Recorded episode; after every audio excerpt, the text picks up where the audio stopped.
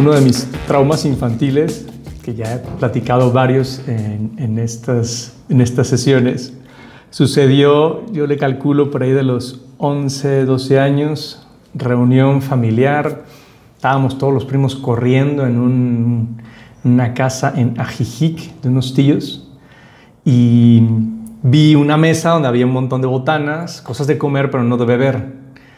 Entonces vi lo que me pareció que eran jícamas y yo ubico pues, la jícama dura y jugosa, ¿no? Pues, fue lo que más me antojó dado que andábamos corriendo por ahí.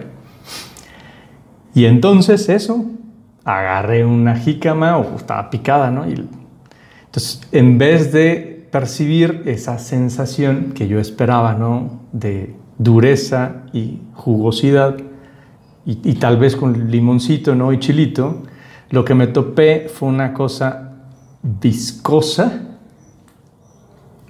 muy desagradable y más bien así como aceitosa, espantoso.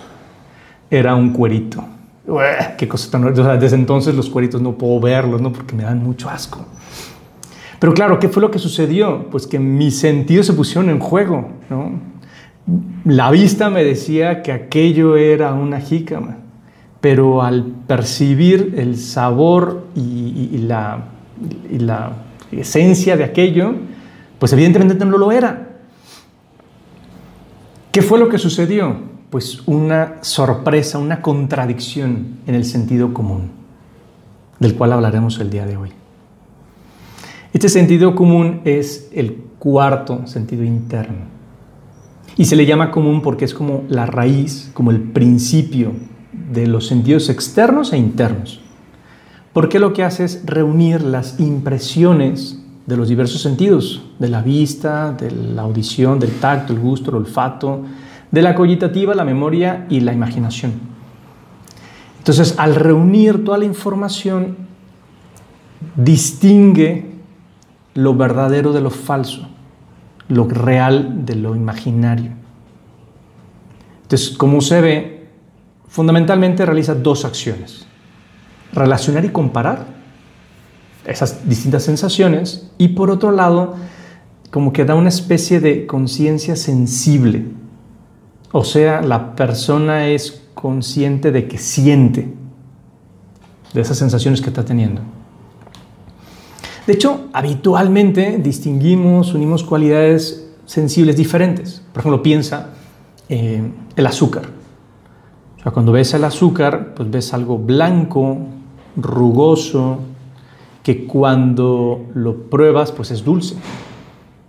Entonces, con estas tres características, el asunto es que por verlo, por, por verlo blanco, no sabes que es dulce o por probarlo dulce no, no necesariamente te das cuenta de que es rugoso, porque está mezclado con otra cosa. Entonces es el sentido común el que reúne esas tres cualidades. Si luego me topo con lo mismo, pero ya no es blanco, sino medio cafecito, el azúcar más cavado, pues puedo tal vez darme cuenta de que se parece, de que sabe igual, pero hay algo aquí que cambió. Entonces el sentido común empieza a entrar allí. O si lo que me topo es una piedra de, de azúcar de caña, pues otra vez aquí hay algo que no es lo mismo que lo anterior, pero resulta ser que sí, es azúcar al fin y al cabo. Bueno, este es el trabajo del sentido común, reunir todas esas cualidades y decir, esto es algo. Ahora, ¿por qué entonces mm, esa máxima de Voltaire que afirmó que el sentido común es en realidad el menos común de los sentidos. Paréntesis. Sí, tengo que reconocer que honestamente yo no sabía que era de Voltaire esta expresión. Y sí me dio agüite porque no, no soy fan de este señor revolucionario. bueno, yo no soy fan, ¿no? A otros pueden ser, pero yo no. Entonces sí me dio agüite que fuera de él. Pero bueno, ¿qué significa? ¿Qué significa que sea el menos común de los sentidos? Básicamente que no siempre se da y que no hay unanimidad en esto. O sea, el sentido común de hecho es absolutamente subjetivo, porque depende de cada persona. Cada persona percibe cosas distintas. Simplemente piensa que una persona daltónica no percibe igual los colores. O alguien con un problema de gusto, por ejemplo, alguien que tiene COVID, pues no, no, no va a percibir o, o olfatear igual. Por lo tanto, es muy subjetivo. Por eso hay cosas que nos gustan y otras cosas que nos disgustan.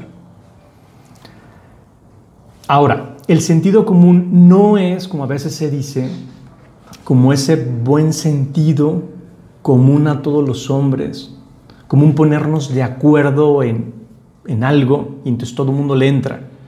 Eso no es. Eso no es. Eso suena más a moral, a ética.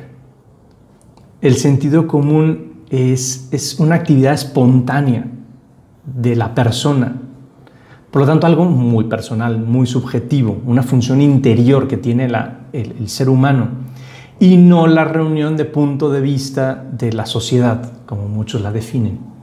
Entonces, quedémonos con la primera, que es la básica, la de los clásicos, filósofos clásicos, eh, que, es la real, ¿no? Entonces el sentido común se nota claramente, sobre todo cuando una persona se topa con algo que en los sentidos no concuerda. Nuevamente piensa en el caso de la jícama, que pues no era jícama. ¿no? Allí hay una sorpresa. Pero sucede en otros muchos casos. El señor que llega a su casa y al ver a su mujer le pregunta, ¿qué tal? ¿Cómo estás? Le responde, todo bien. Pero claro, el todo bien que uno escucha no corresponde con la entonación o con la cara que tiene la mujer. Entonces el sentido común dice, oh, oh, oh, aquí hay algo que no está funcionando adecuadamente. O, no sé si te acuerdas de aquella mítica canción de Franco de Vita, de finales de los 80, de este taxista que cantaba en su taxi Luis, ¿no? Y que se imaginaba como estrella del escenario mientras cambia la luz del semáforo. Y terminaba diciendo Franco Evita, del rojo al verde no hay mucho tiempo para soñar. Y, es verdad, o sea, lo que sucedía en él era que su imaginación se iba ¿no? a los escenarios, se imaginaba eh, siendo una, una gran estrella, teniendo mucho éxito, pero en el momento de que su vista percibe el verde del, semáforo y luego se da cuenta porque puede tocar su taxi y dice, caray, esto no es lo que yo estaba imaginando. Nuevamente el sentido común funciona. Así como indica el escritor Eduardo Moranda, el sentido común nos ahorra tonterías. Calcula lo probable y lo improbable, lo razonable y lo absurdo. Entonces, cuando de verdad ponemos a trabajar el sentido común, eso, evitamos meter la pata. Porque percibimos todos los sentidos, los ocho sentidos, y entonces todas esas sensaciones las reunimos y me doy cuenta si hay algo que es verdadero o no. Evidentemente el chiste es que dispongamos mejor este sentido común. Y así, por ejemplo, un pintor o un marinero tiene la vista mejor dispuesta porque pues esos ejercicios continuos de ver de lejos o de ver el detalle hacen que su vista esté mejor ejercitada, distinto a lo que le puede suceder a un vato que está en una celda, donde su visión es muy corta. Bueno, lo mismo le sucede, no sé, a un músico o a tantas personas que, que desarrollan una cierta cualidad. Con el sentido común sucede algo análogo puede estar más dispuesto en personas observadoras, cuidadosas. Entonces ya, tienes una primera conclusión. ¿Cómo desarrollar más mi sentido común? Poniendo atención a lo que hacen mis sentidos, dándome cuenta de esas percepciones. Cuando hablábamos de los sentidos externos, animábamos a eso, ¿no? A poner más atención a lo que escuchamos, o a lo que vemos, o a los sabores, o a los olores. Y con la imaginación y la memoria, decimos algo por el estilo, y más aún con la cogitativa, la que hablamos últimamente. Bueno, si yo soy más consciente de lo que perciben mis sentidos, puedo ayudar a que el sentido común funcione mejor y no dejándome llevar por algo que no es verdadero. Si yo sé, por ejemplo, que soy daltónico, pues no me voy a aferrar con algo que no es verdad. O si soy una persona más imaginativa, pues también he de saber que, que tal estoy en mi ensoñación y no en algo real. Porque como ya decíamos, el sentido común no es una conciencia social, sino un trabajo interno de la persona que distingue, que pone de acuerdo esas percepciones internas. O como dijo el filósofo francés Henri Bergson, el sentido común es la facultad para orientarnos en la vida práctica. Y de eso se trata, y esta es la segunda parte. ¿De qué me sirve el sentido común? Para ser más práctico en la vida. A ver, lo que logramos con el sentido común es tener un, un entendimiento interno, o sea, dentro de la persona. Acomodar todas esas percepciones de tal manera que yo me tope con la verdad y no con cosas irreales. Que si una persona es despistada, no ponga por excusa su despiste para no poner atención a algo que sucede delante de su vista o algo que escucha. Porque al fin y al cabo sentido común tiene, pero la excusa le llevará a decir, no, es que soy un despistado. No, que pon, pon atención a las cosas.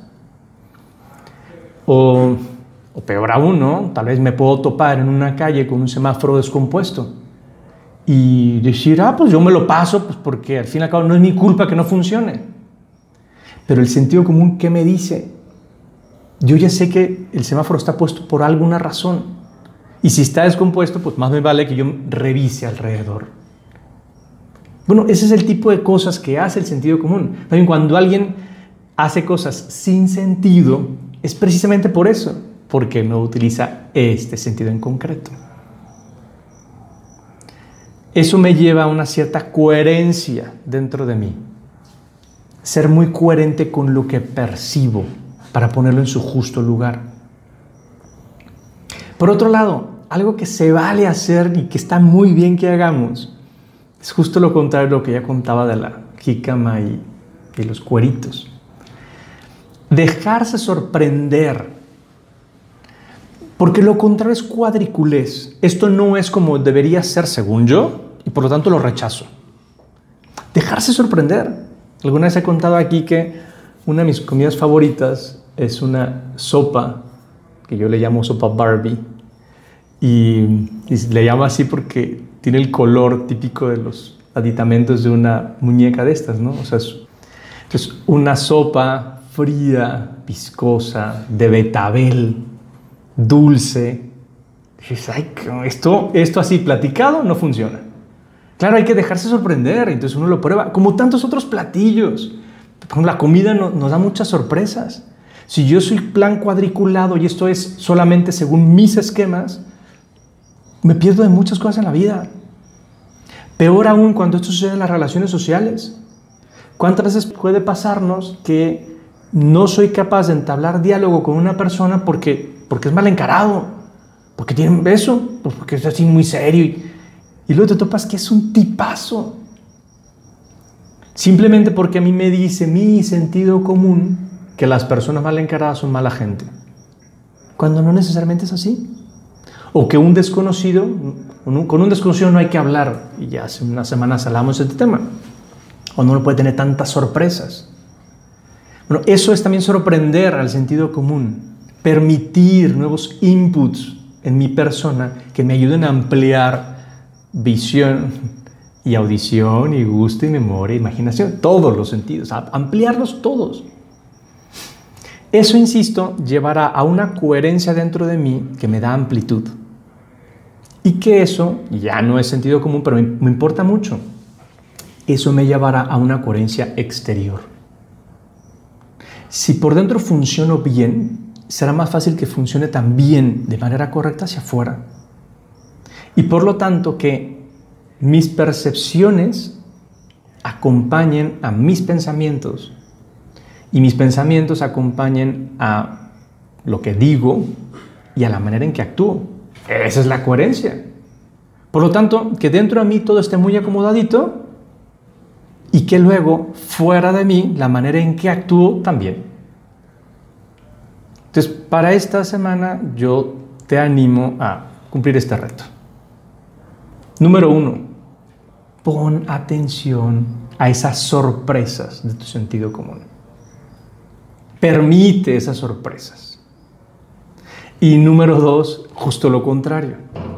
No sorprendas a tu vida externa. Sé coherente. Si piensas de una manera, actúa de esa manera. Si dices algo, cúmplelo. Si animas, si das un consejo, si le dices a alguien que haga cierta cosa, tú también hazlo. O sea que hay una coherencia externa justo porque habrá una coherencia interna. Y entonces sí, el sentido común no será el menos común de los sentidos, sino será algo bien encaminado y tú lo vivirás perfectamente en tu vida.